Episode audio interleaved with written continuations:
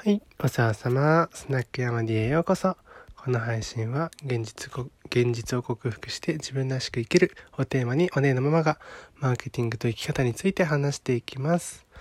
というわけで、あの、今日は、なんかね、あのーいつものね、ちょっと免疫力下がっちゃって、あの、鼻がズビズビするっていうね、状態になってます。なので、ちょっと聞きづらいかもしれないんですけど、すいません。というわけで、えっと、今日はね、あのー昨日の続きで、えっと、まあ、嫌われる勇気のね、っていう本の中に、はい、あの、書いてあったですね、衝撃的なこと、事実をですね、ちょっと言いたいと思います。えー、タイトルとしては、トラウマなんて嘘っていう話です。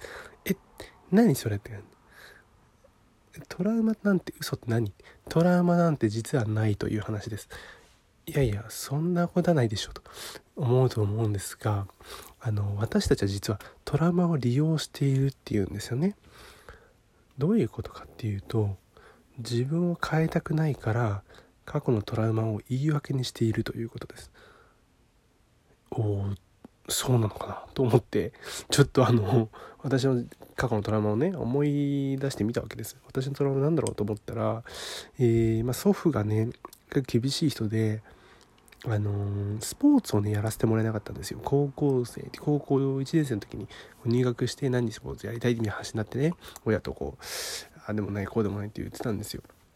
でバスケがしたかったんでバスケをさせてくださいと。させてくださいっていう家もあるか分かんないんだけどうちは祖父に確認を取らなきゃいけなかった。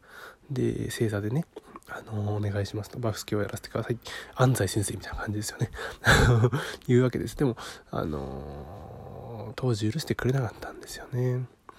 あのまあ要はスポーツの世界っていうのは努力が報われる世界ではないので頑張った人が頑張っただけ評価されるんではなくて勉強や、まあえー社会と同じようにですねえーていうのかな公平まあ社会もごめんなさい公平じゃないとこあるんですけどでも努力が報われるっていう部分はあるだろうあるだろうと仕事というのは。でもスポーツというのはこればかりは自分にどうこうできるものじゃないと。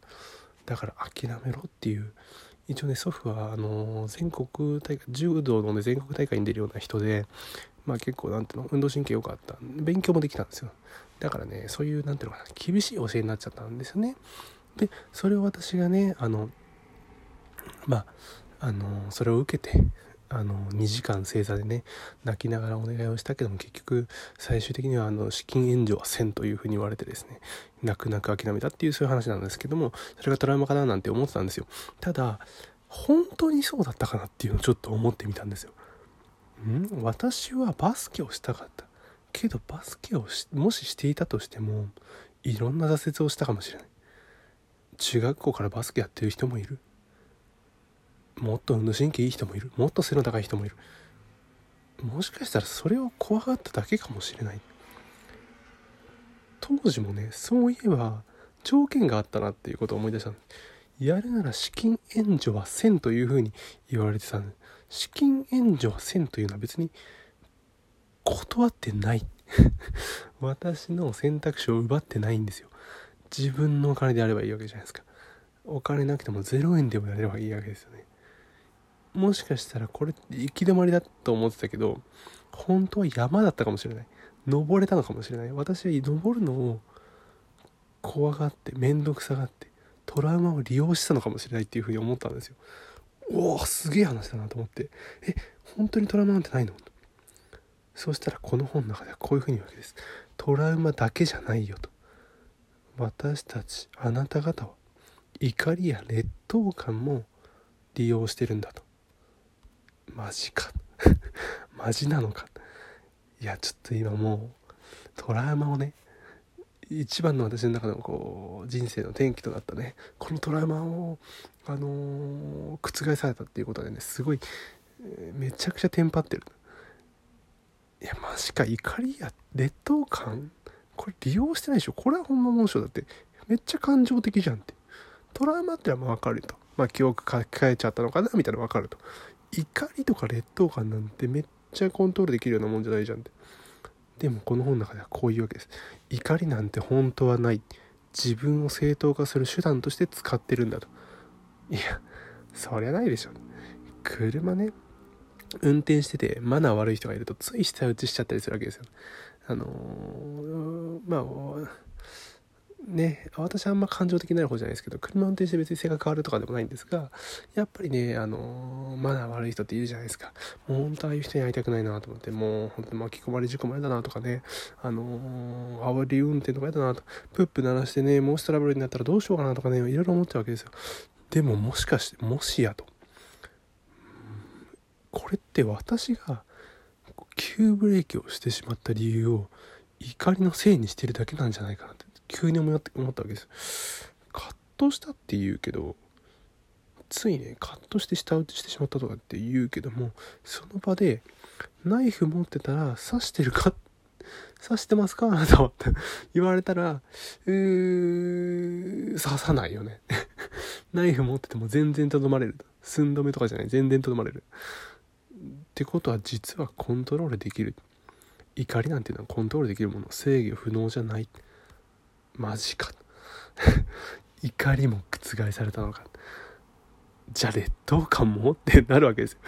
いつも、えー、ごめんなさい、えー、劣等感をね持った時っていうのはみんあの多くの人がいつもみんなっていう風に言いたくなるそうなんですよ。いつもとかみんなっていう言葉を使いたくなる。いつもお母さんを否定してくる。いつもお母さん私の言うことを否定してくる。でもちょっと待って。そうでもないと。うちの母さん、うちの母なんていうのはまさしくね、否定派なんですよ、結構。まあ、否定派っていうか保守派ですよね。守り。なんかやりたいっていうとですね、そんなんできるんかっていうふうに言われてたわけです。でも、これって当時否定されてたと思ったけど、書道で表彰された、されればね、褒めてはくれたし、手伝いをした時はおだちもくれたし、あれ？いつもじゃねえな。全然いつもじゃねえなと。なんなら結構褒めてくれたし、笑顔の母もよく見たことあると。勝手に自分を悲劇のヒーローにしてたんだと。まあお姉だからヒロインでもいいや。あの、劣等感っていうのはもしかしたら自分で勝手に、えー、過去のね、記憶を何ていうのかな、えー、自分の挑戦をしない理由を正当化するためのものだったりとか美化するためとかそういったことに使ってたんじゃないかなってハッとしたわけですよ。さらに私みんなに小学校の時みんなにいじめられてたって言いましたけどみんなにいじめられた。本当にそうかと。いじめてたのはクラスの一人だけであとは同調してただけじゃないか。いじめられるのが怖くってただ何も言ってなかっただけ。私が勝手に劣等感を利用したのかもしれない。みんなにいじめられたってことにした方が自分はかわいそうだと。それバネに頑張ってるっていう方にした方がなんかいいなみたいな。かっこいいなみたいな。でそんな人にはどうしたらいいかっていうとこの本の中にはこう書いてある最後に一番大事な大切なのは変わる勇気であるということです。別に人は関係ない。自分の課題だけやればいい。前回の話でありました。人の課題と自分がコントロールできる自分の課題。何を言われようと変わればいいんでもっと言うと幸せとは仲間に貢献することのみと。だから誰に何と言われようと仲間に貢献すればいい。だからトラウマや怒りや劣等感なんて利用する必要はないし利用していたとしたら変わる勇気を持とうと。そういう話です。という何度も聞きたくなる話でした。というわけで最後までいらしてくださりありがとうございます。じゃあまたね